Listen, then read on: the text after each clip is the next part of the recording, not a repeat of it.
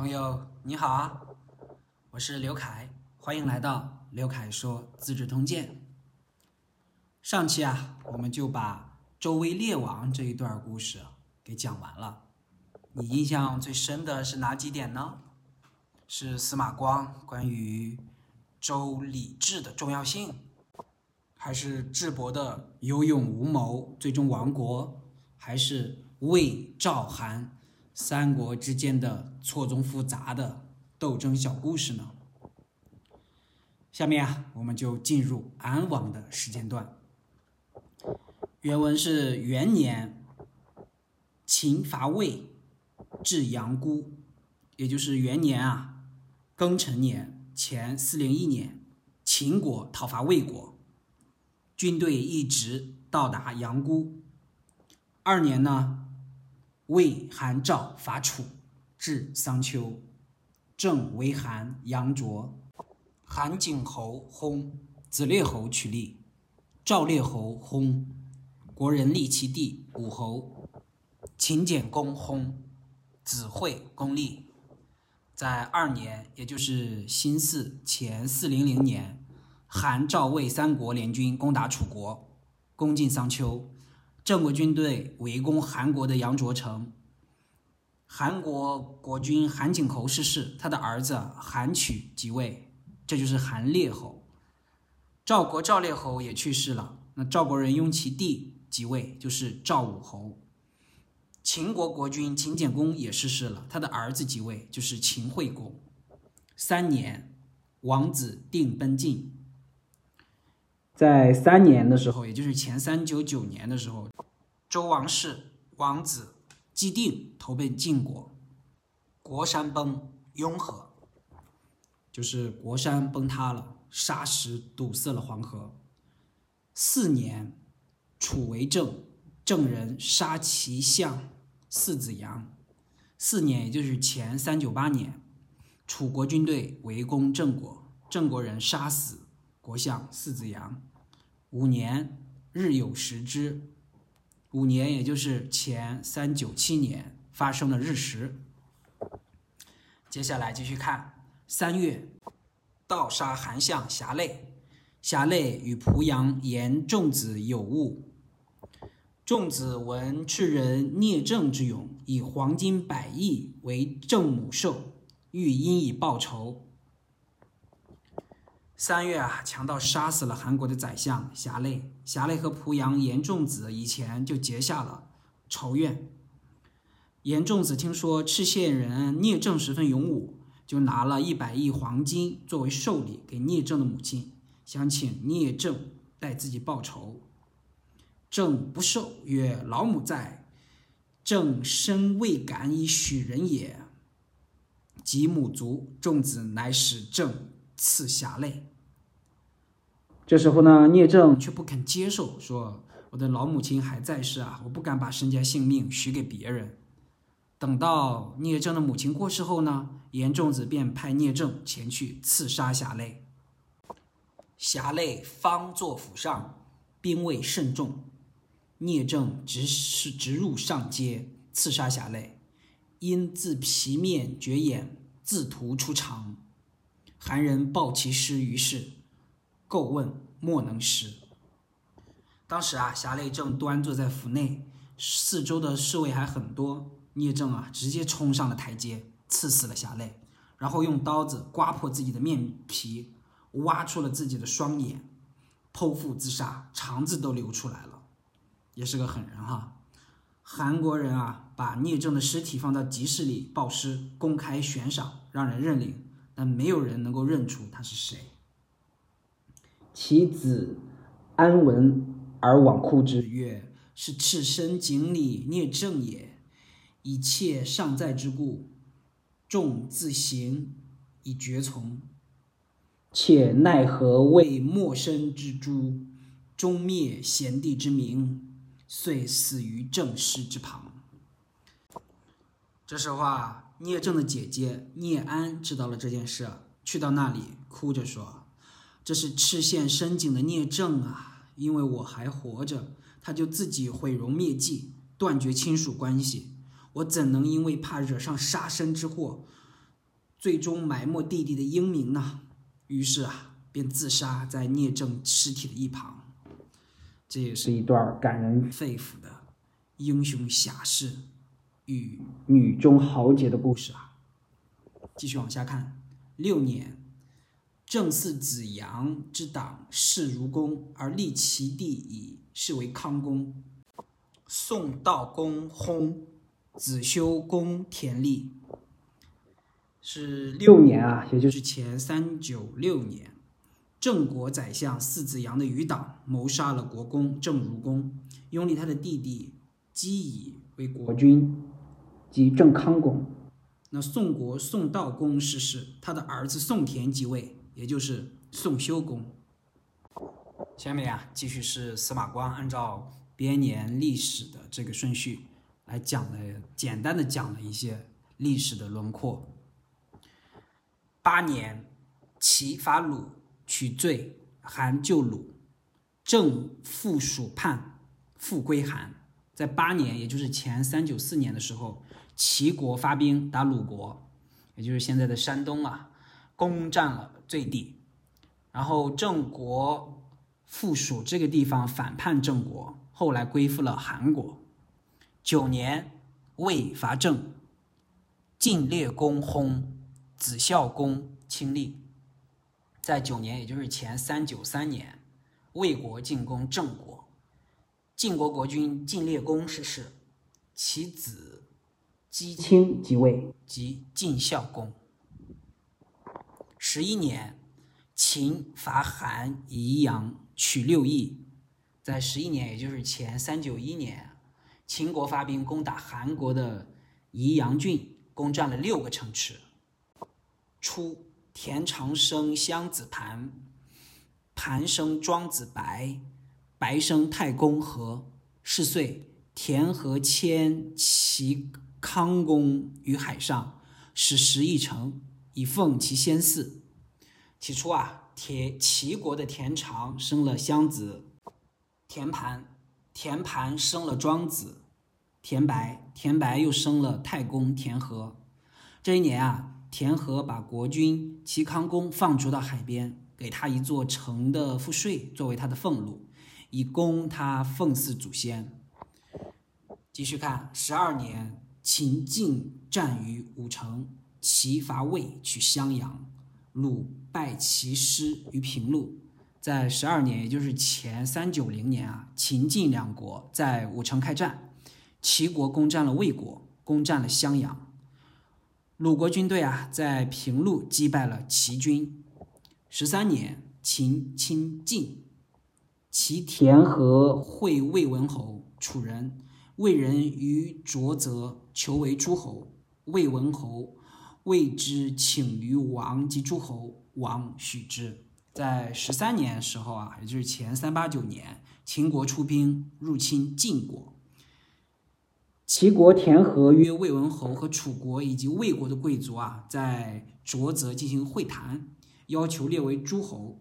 那魏文侯啊，替他请示了周安王和其他各国的诸侯，周安王允许了这个请求。十五年，秦伐蜀，取南郑，魏文侯薨，太子姬立，是为武侯。在十五年。也就是前三八七年，秦国攻打了蜀国，攻占了南郑。魏国的魏文侯逝世，太子魏姬即位，即魏武侯。下面啊，就是魏武侯的故事了。武侯扶西河而下，中流，故谓吴起曰：“美哉，山河之固，此魏国之宝也。”魏武侯啊，在西河泛舟，顺流而下。非常惬意哈，船行到河中心，他就便对吴起说：“好美啊，高山大河如此险要，这是魏国的珍宝啊。”对曰：“在德不在险。西三苗氏，左洞庭，右彭蠡，得意不修，欲灭之。”吴起回答说：“啊，国家的大宝在国君施政德政啊。”而不在于山河地势的险要。过去的三藐氏，左边有洞庭湖，右边有彭蠡湖，但却不注重道德仁义的修养，最终被夏禹消灭。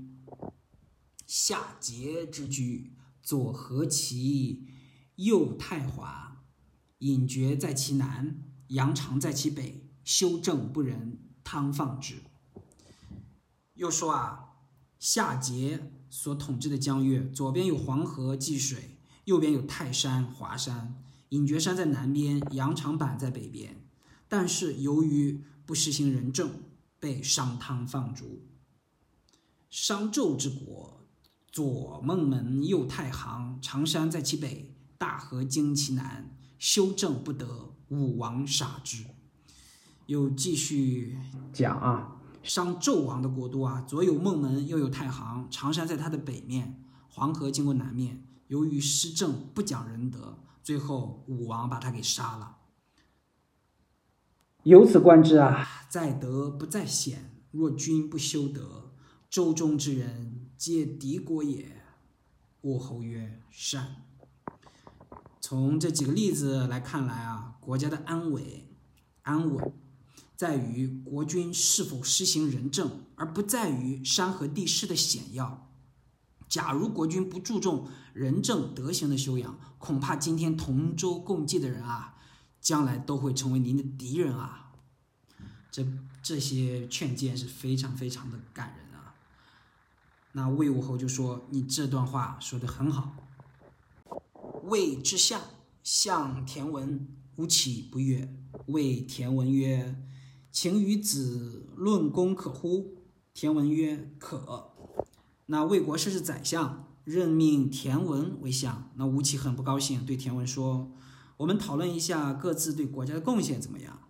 田文说：“可以。”启曰：“将三军，使士卒乐死，敌国不敢谋，子孰于齐？”那吴起就说。统帅三军，使士兵甘愿为国效命，让他国不敢与魏国为敌。你比起我怎么样？文曰：“不如子。”那田文说：“我比不上你。”契曰：“治百官，清万民，使府库，只孰于其？”文曰：“不如子。”那吴起又咄咄逼人的说道。整治百官，亲爱万民，充实府库，你比起我怎么样呢？田文说：“我还是比不上你。”启曰：“守西河而秦兵不敢东乡，韩赵兵从，子孰于齐？”文曰：“不如子。”启曰：“此三者，子皆出无下，而魏家无上，何也？”于是啊，吴起又说。镇守西河，使秦兵不敢东下侵犯；韩赵依附于魏国，你这一点比起我怎么样？田文说：“我还是比不上你。”那吴起就抓住不放了。这三件事啊，你都比不上我，但爵位却比我高，这是为什么呀？文曰：“主少国疑，大臣未附，百姓不信，方士之时。”属于子乎？属之我乎？这时候田文说啊，现在主上年幼，国人多猜疑，大臣们尚不能齐心协力，百姓也不信服。在这个时候，宰相是给你做好，还是给我做好呢？启默然良久，曰：“属子之矣。”吴起沉默不语了很久，然后才说：“哎，还是让你为相比较好啊。”看来吴起还是很有大局观的。继续看，久之，魏相公叔上魏公主而害吴起。公叔之仆曰：“起亦去也。”其为人刚劲自喜。子先言于君曰：“吴起贤人也，而君之国小，臣恐起之无留心也。”君贺氏言以女，岂无留心，则必此矣。过了很长一段时间啊，魏国的宰相公叔娶了公主做妻子，想方设法要除掉吴起。那公叔的仆人就说：“吴起啊，很容易除掉，因为他为人比较刚直敬义，但容易沾沾自喜。你可以事先对公主说，吴起这个人很贤德，而魏国太小，臣怕吴起不会长期留在魏国。国君，您不妨试着招他做驸马，他如果没有久留在魏国的意思，肯定不会同意的。子因于启归而使公主如子，启见公主之见子也，必辞，则子之重计矣。继续接着说啊，然后你再和吴起一起回来，故意让公主侮辱你。吴起看到公主看不起你，必定会谢绝国君的好意。这样一来啊，你的计划就能够实现了。公叔从之，吴起果辞公主。魏武侯疑之而未信，起拒诸，遂奔楚。于是啊，公叔依计行事，果然吴起没有同意与公主的婚事。那魏武侯开始对吴起起猜疑了，不再信任重用他。那吴起害怕被诛杀，就逃到楚国去了。看来公叔还是非常有计谋的。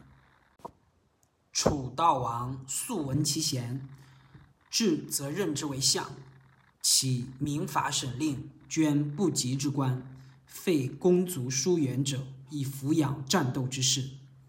要在强兵。破游说之言从横者，于是南平百越，北却三晋，西伐秦，诸侯皆患楚之强，而楚之贵戚大臣多怨吴起者。这时候啊，楚悼王向来听说吴起比较贤能，那吴起到楚国后啊，便立刻被任命为宰相。吴起制定法严明的法律，审慎的行使政令。裁撤不需要的官吏，废除了公族中疏远的宗亲，用这些职位啊来奖励那些英勇战斗的士兵，极力的加强了军事力量，也破除了纵横之势的言论。从此开始啊，楚国向南平定百越，向北击退了三晋的扩张，向西进攻秦国，诸侯都非常的畏惧楚国兵力的强大。然而，楚国的皇亲贵族和大臣也有许多人埋怨吴起，枪打出头鸟啊。秦惠公薨，子出公立。赵武侯薨，国人复立列侯之太子章，是为晋侯。韩烈侯薨，子文侯立。秦国秦惠公逝世，他的儿子即位，即秦出公。赵国赵武侯即逝世，赵国人啊，又如拥立赵烈侯的太子赵章即位，即赵晋侯。韩国韩烈侯逝世。他的儿子即位，即韩文侯。接下来啊，就是编年体制，一些列国各国王侯继承的一个简要的概括。十六年，出命齐大夫田和为诸侯。赵公子朝作乱，出奔魏，与魏袭邯郸，不克。在十六年，也就是前三八六年。周王室啊，开始任命齐国大夫田和作为诸侯国君。赵国公子赵朝起兵作乱，逃亡到魏国，联合魏国军队偷袭邯郸，但没有成功。十七年，秦庶长改逆献公于何立而立之，杀出子及其母，陈之渊旁。齐伐鲁，韩伐郑，取阳城，伐宋。直宋公，齐太公薨，子桓公武力。在十七年，也就是前三八五年啊，秦国一个名叫改的庶长，在黄河西岸迎接秦献公，立为国君，又杀掉了秦出公和他的母亲，沉尸于黄河。齐国啊起兵攻打鲁国，韩国发兵进攻郑国，攻占阳城，又攻打宋国，活捉了宋国的国君。齐国太公。田和去世，那他的子田武即位，是为齐桓公。这一段时间还是非常紊乱的啊，战乱四起。继续往下，十九年，魏败赵师于兔台。十九年，也就是前三八三年，魏国在兔台击败了赵国的军队。二十年，日有食之，即二十年，就是前三八二年，发生了日全食。二十一年，楚悼王薨，贵戚大臣作乱。攻吴起，其走之王师而服之，击起之徒因射刺起，病重亡师，即葬，肃王即位，使令引进诸为乱者，坐起遗宗者七十余家。在二十一年，也就是前三八一年，楚悼王去世，贵戚大臣造反，围攻吴起，终于有机会了啊！吴起跑到停放楚悼王尸体的地方，趴在尸体的旁边，围攻吴起的暴徒用箭射他，同时射中了。吴道呃楚悼王的尸体埋葬过楚悼王和吴起后，楚肃王登基，派令尹把谋乱，所有的人啊都处以极刑，因射杀吴起受到牵连，惨遭灭族的有七十余家。吴起被射杀后，也他们那些谋臣也得到了应有的报应吧。继续往下看，二十二年，齐伐燕，取桑丘，魏、韩、赵伐齐，至桑丘。二十二年，也就是前三八零年，齐国攻打燕国，攻占了桑丘。韩国、赵国、魏国三国联合进攻齐国，军队一直到了桑丘。二十三年，赵袭魏不克，齐康公薨，无子，田氏遂并齐而有之。二十三年啊，赵国派兵袭击魏国，并没有取胜。那齐康公去世，因为没有儿子继承啊，田氏家族便吞并了齐康公的领地，姜氏齐国啊，至此灭亡。是岁，齐桓公亦薨，子威王因齐立。这一年啊，齐桓公也去世了，他的儿子田婴齐即位，即齐威王。二十四年，敌败魏师于会，魏、韩、赵伐齐，至灵丘，晋孝公薨，子敬公据九立。在二十四年，也就是前三七八年，狄族军队啊，在会击败了魏军，韩、赵、魏三国联合进攻齐国，军队行到了灵丘，晋孝公呢逝世了，他的儿子。姬具九即位，即晋晋公。二十五年，蜀伐楚，取资方。二十五年，也就是前三七七年，蜀国起兵进攻楚国，占领了资地。下面就是故事了。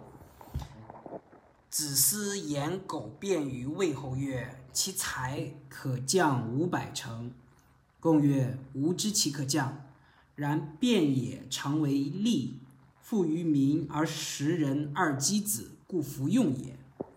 子思在魏侯面前啊，赞扬苟辩，说他的才华足以统帅五百乘兵车。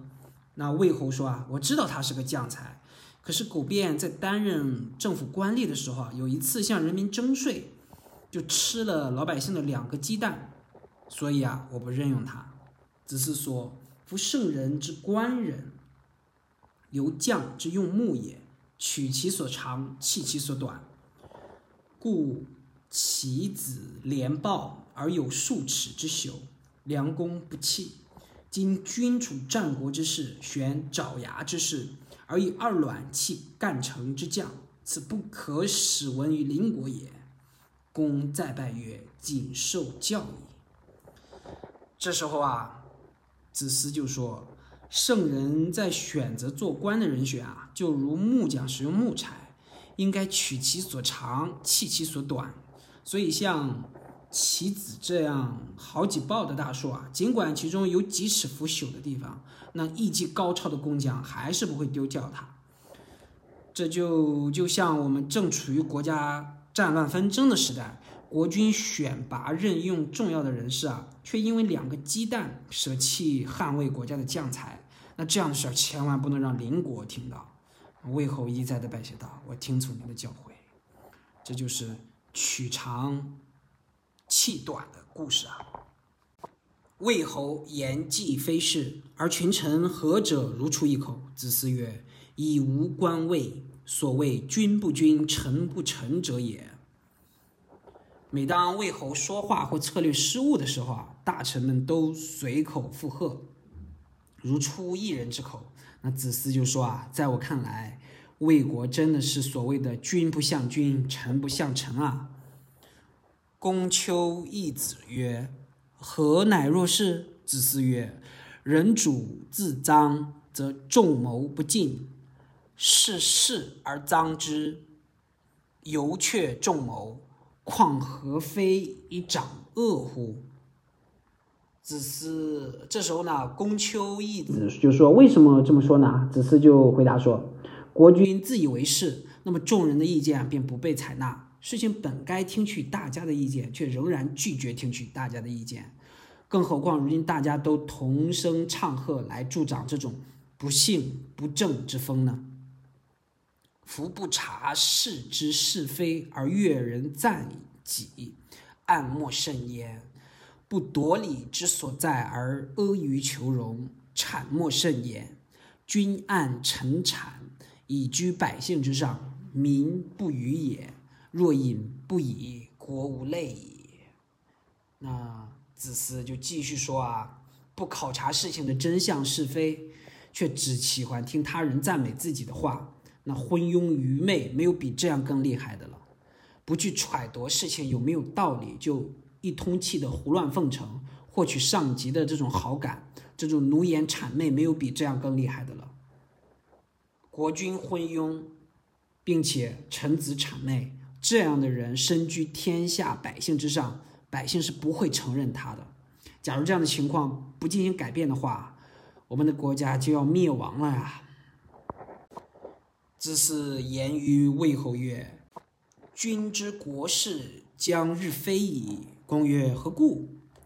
子思就对魏侯说：“主君，您的国事要一日不如一日了。”魏侯说：“什么原因呢？”对曰：“有由然焉。君出言，自以为是，而卿大夫莫敢矫其非；卿大夫出言，亦自以为是，而士庶人莫敢矫其非。君臣既自贤矣，而群下。”同声贤之，贤之则顺而有福，矫之则逆而有祸。如此，则善安从生啊！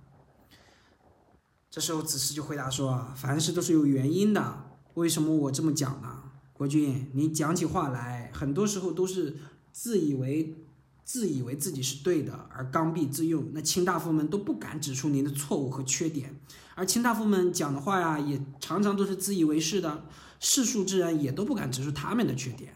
那君臣上下都自以为十分贤能，而下级官吏又同声赞美他们的贤能，随声称赞贤能的人有福，那意见相反的人啊，却要受到祸。这样一来，善的政治又从哪里产生呢？诗曰：“句曰于圣。”谁知吾之雌雄，亦亦似君之君臣乎？《诗经》上说啊，都说自己是贤圣，可谁能分辨出乌鸦的雌雄呢？这不正是说的国君和大臣吗？他说的这一段话还是非常发人深省的。好，继续。鲁穆公薨，子共公奋立。韩文侯薨，子哀侯立。鲁穆公去世了，他的儿子姬奋即位，即鲁共公。韩文侯去世，他的儿子即位，即韩哀侯。二十六年，王崩，子列王喜立。魏、韩、赵共废晋晋公为家人而分其地。二十六年，也就是前三七六年啊。周王驾崩，他的儿子姬喜即位，即周烈王。魏、韩、赵三国啊，共同将晋晋公废黜为平民，并瓜分了他的领地。好，周安王这一段时间的事情啊，告一段落。下面就是周烈王这一段时间发生的事了。我们继续。元年，日有食之，韩灭郑，因喜都之。赵敬侯薨，子成侯种立。在周烈王元年的时候，也就是前三七五年，发生了日食。那韩国发兵灭掉郑国，于是迁都到新郑。赵敬侯也逝世了，他的儿子赵种即位，即赵成侯。三年，燕败齐师于灵狐，鲁伐齐入阳关。在三年，也就是前三七三年，燕国在灵湖打败了齐军。那鲁国发兵也攻打了齐国，军队进入了阳关。鲁国现在反发生反击了哈。魏伐齐，至柏林，燕喜公薨，子桓公立，宋修公薨，子辟公立，魏慎公薨，子申公逊立。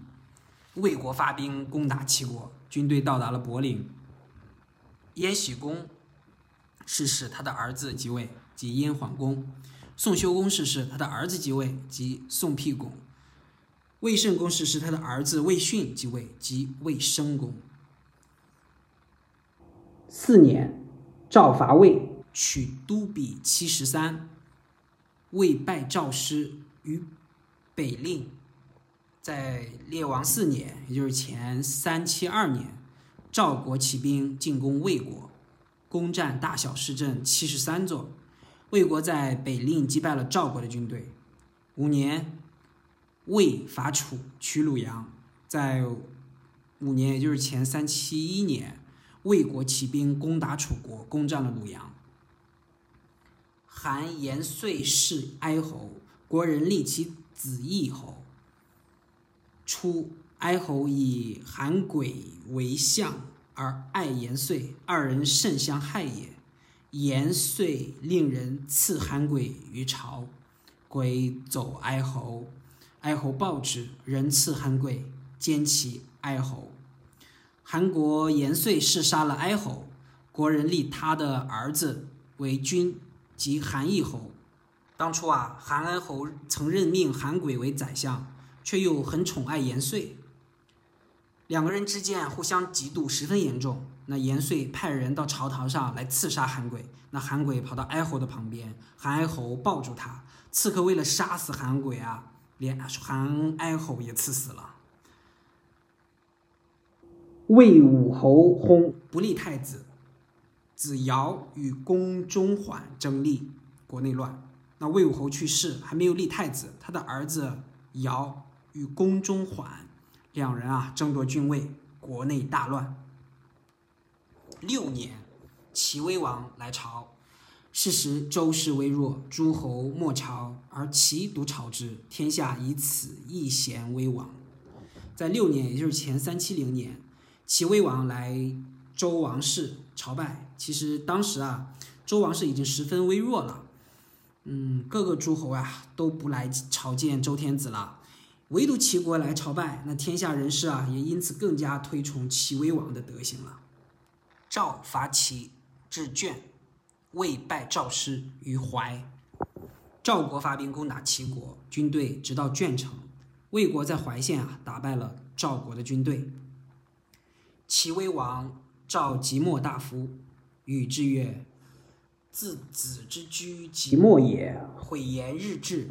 然吾使人事即墨，田野辟，人民给，官无事，东方已宁。”是子不视吾左右以求助也。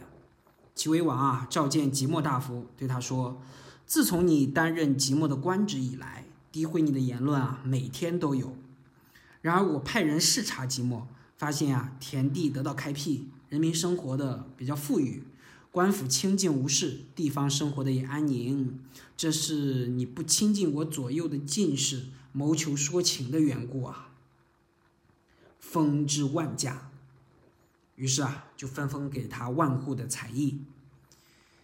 赵阿大夫，禹之曰：“自子守阿，欲言日志，吾使人是恶，田野不辟，人民贫妥。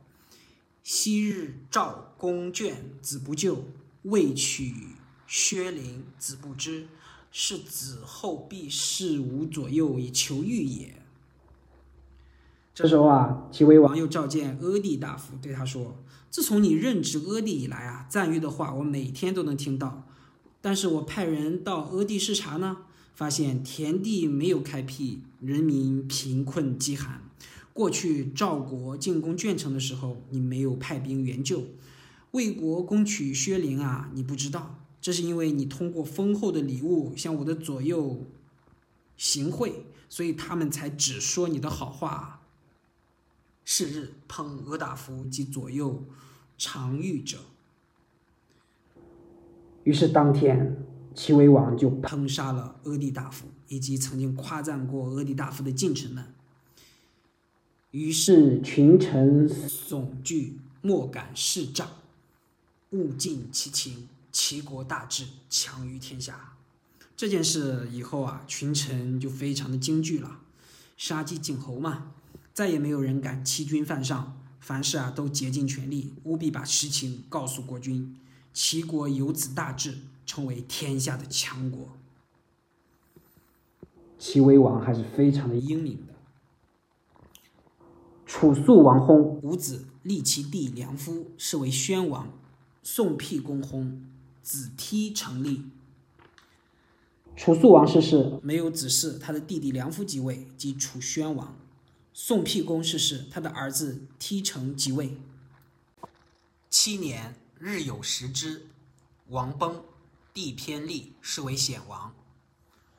在七年啊，也就是前三六五年，出现了日食，周烈王驾崩，他的弟弟姬偏即位，即周显王。魏大夫王错出奔韩，公孙兴谓韩义侯曰：“魏乱，可取也。”义侯乃与赵成侯合兵伐魏。战于浊泽，大破之，遂为魏。成侯曰：“杀营，立功中缓，割地而退，我二国之利也。”魏国大夫王错出逃到韩国，公孙兴啊对韩义侯说：“魏国举国混乱，可以趁机发兵攻打。”于是韩义侯啊和赵成侯联合起军攻打魏国，交战地啊在浊泽。便大胜魏国军队，并包围了魏国的国都安邑。张成侯啊，就说杀了魏营，再立功中缓为国君，逼他割让土地，然后退兵。这为这对我们两国啊最为有利。义侯曰：“不可，杀魏军，暴也；割地而退，贪也。不如两分之。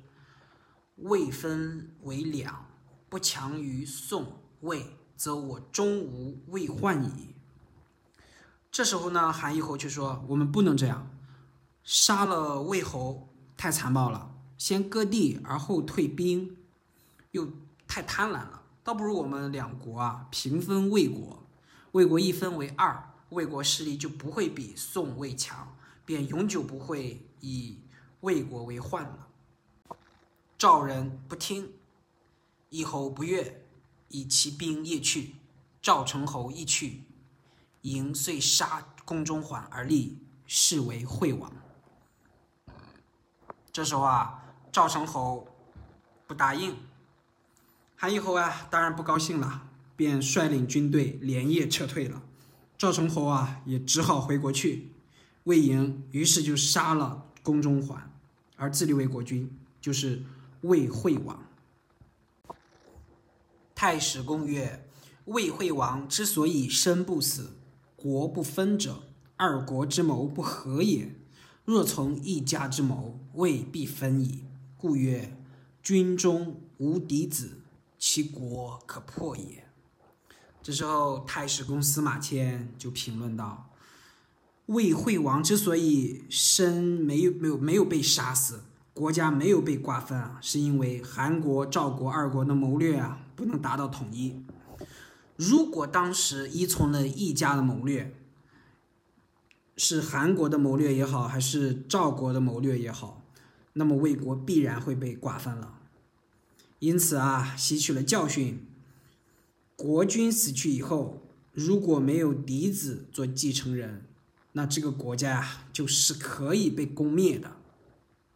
意思是说呀，虽然魏国侥幸逃过一劫。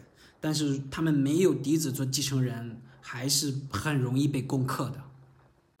好，至此啊，周烈王这一时期的事情也结束了。在下一期啊，也就是第四期，我们将分享周显王时期跌宕起伏的故事。我们一起总结一下，大家对安王、周安王和周烈王这两朝相对短暂的王朝中，你们印象最深的几点是哪几个呢？是聂政刺死侠累的时候，随后剖腹自杀、自挖双眼，为了去保护自己的姐姐，而姐姐也相继自杀。这段非常英勇感人的姐弟间情谊的故事，还是吴起劝谏魏武侯说：“真正的宝贵的东西啊，不是大好的山河、险要的地势。”而是在于君王的仁政德行，还是子思劝谏魏侯取长弃短的用人，以及非常尖锐的批评大王喜欢听赞美的话，阿谀奉承、针砭时弊的这种不正之风，还是齐威王这种不被左右的好话所蒙蔽双眼，而看。实际的行动，而杀伐果断的魄力，还是最后魏国侥幸逃过一劫？由于赵国和韩国不能达成谋略的统一，大家可以从这纷繁乱世中汲取个人的智慧，多听几遍，从历史的脉络中一定能够吸取到精髓与大智慧。好，我们下期再见。